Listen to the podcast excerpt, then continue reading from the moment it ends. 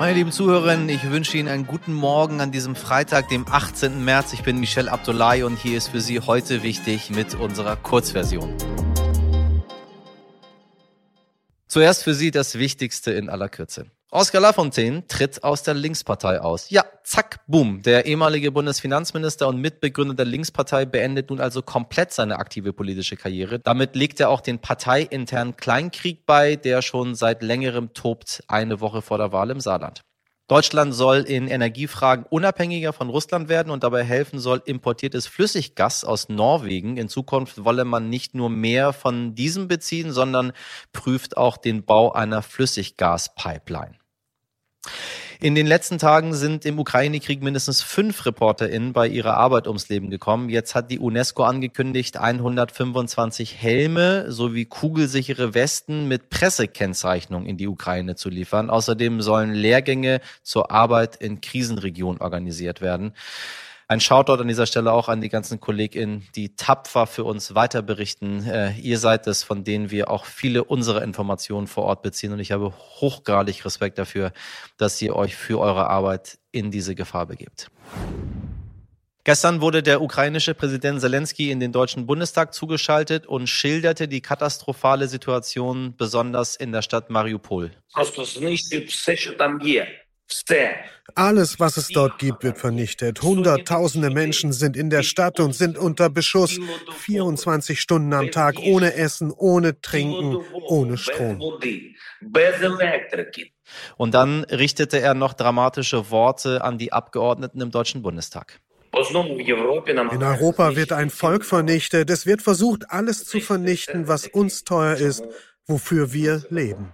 Zelensky kritisierte auch das Verhalten der Bundesregierung in Bezug auf Nord Stream 2. Außerdem sprach der Präsident über die Wichtigkeit des EU-Beitritts der Ukraine. Eine Debatte über den Ukraine-Krieg gab es nicht. Für Empörung sorgte der schnelle Wechsel zur Tagesordnung. Im Bundestag wurde dann nämlich über die Impfpflicht gestritten. Zu wirklichen Erkenntnissen kam es in dieser ersten Beratung, oh Wunder, nicht. Noch immer stehen die drei Vorschläge im Raum. Eine allgemeine Impfpflicht, eine Impfpflicht für alle ab 50 oder keine Impfpflicht. Ja. Entschieden werden soll darüber voraussichtlich erst Anfang April. Am kommenden Montag soll es erstmals eine Expertenanhörung zu dem Thema geben.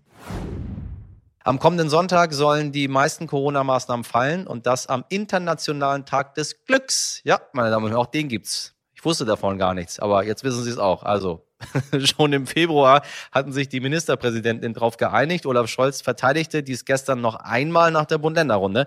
In vielen Bundesländern fällt die Maskenpflicht im Einzelhandel weg. In öffentlichen Verkehrsmitteln und Pflegeeinrichtungen soll sie aber noch bestehen bleiben.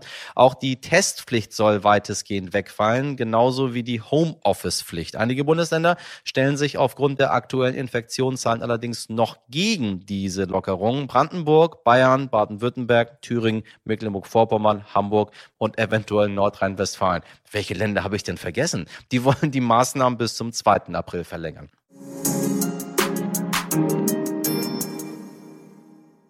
Ja, meine Damen und Herren, so schnell sind 100 Tage rum. 100 Tage schon hat Deutschland nicht nur eine neue Regierung, sondern auch einen neuen Kanzler. Wissen Sie noch, wie die davor hieß? Äh, ja, der jetzige heißt Olaf Scholz. Für viele jüngere Menschen ist es das erste Mal, dass sie jemand anders als Angela Merkel in dieser Rolle sehen. Es ist auch äh, das erste Mal, dass eine Koalition aus drei Parteien auf Bundesebene zusammen regiert.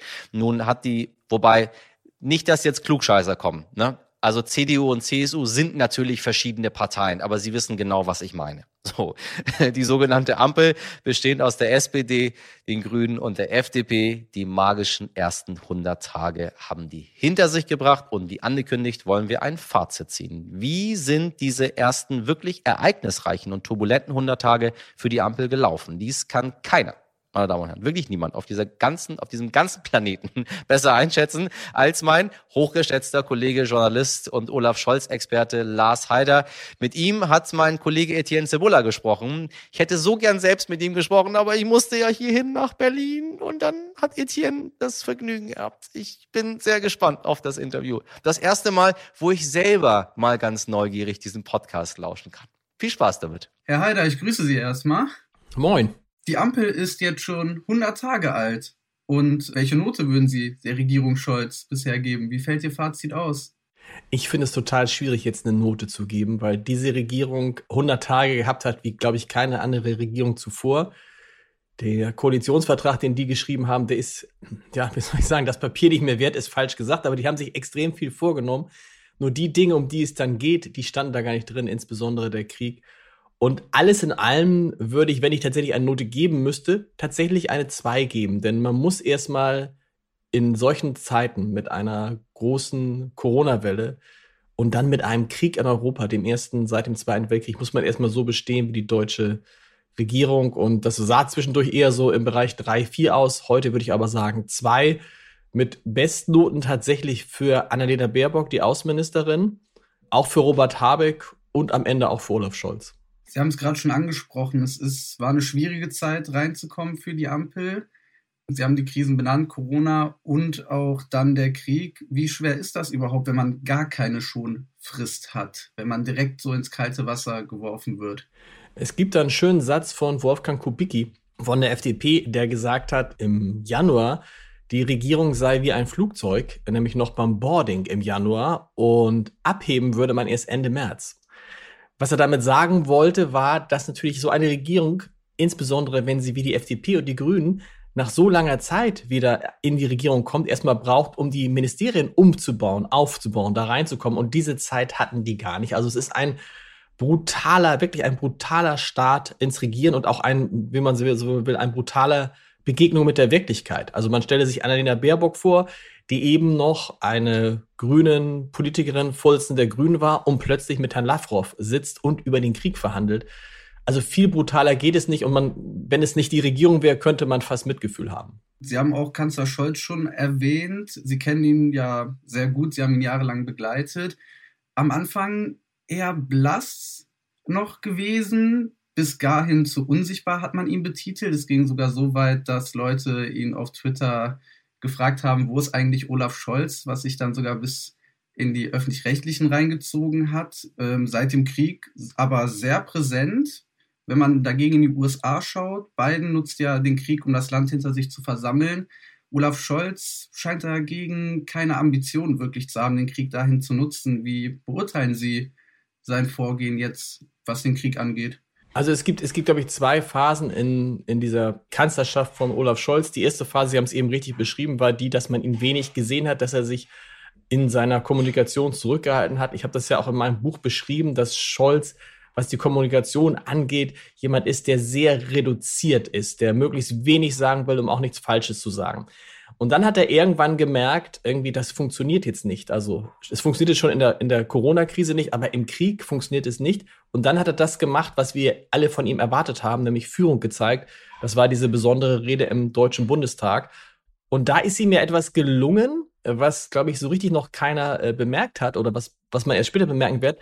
Er hat quasi diese Ära Merkel, von der man dachte, boah, die liegt ja wie ein langer Schatten auf ihm, 16 Jahre Angela Merkel, die hat er quasi mit dieser Rede im Bundestag, mit dieser radikalen Kehrtwende in der deutschen Außen- und Sicherheitspolitik beendet. Also, ne, man spricht ja jetzt, natürlich weiß man noch, dass Angela Merkel 16 Jahre Bundeskanzlerin war, aber das ist ein solcher Einschnitt gewesen, dass damit tatsächlich auch eine neue Ära, die Ära Scholz begann. Und insofern hat er da das, was er am Anfang in den ersten 60, 70 Tagen nicht so gut gemacht hat, hat er dann an diesem Punkt genau richtig gemacht und eben tatsächlich die Führung gezeigt, äh, die man von ihm erwartet hat. Herr Heider, vielen lieben Dank für Ihre Zeit und für Ihre Einschätzung. Sehr gerne.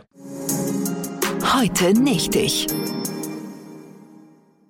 Am Sonntag ist das Äquinoktikum und ich verstehe Sie sehr gut, liebe HörerInnen, wenn Sie sich jetzt denken, Äqui was? Ja, das ist einfach wieder ein großartiger Fachbegriff, der sich mit Tag und Nacht gleich übersetzen lässt. Das heißt eigentlich ganz einfach, dass am Sonntag der helllichte Tag genauso lang ist wie die finstere Nacht. Und das gibt's zweimal im Jahr, im Frühjahr und auch im Herbst. Äh, was übrigens das Äquinoktikum, ähm, Sie wissen, ich liebe Fachsprachen, begleitet ist der World Sleep Day, der Welttag des Schlafens. Den feiern wir nicht erst Sonntag, sondern schon heute.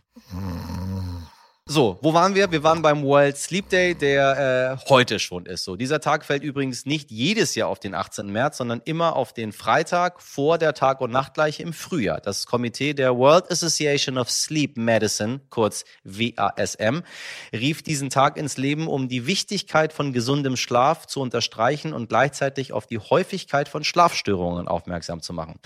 Na, wenn das so ist, dann ähm, hau ich mich jetzt wieder aufs Ohr, mache ein Nickerchen oder auch Wochenende, was auch immer. Ich habe noch ein bisschen zu tun. Und wissen Sie was? Sie sind großartig da draußen, liebe HörerInnen. Machen Sie doch mal jetzt ein Nickerchen. Sie haben es verdient.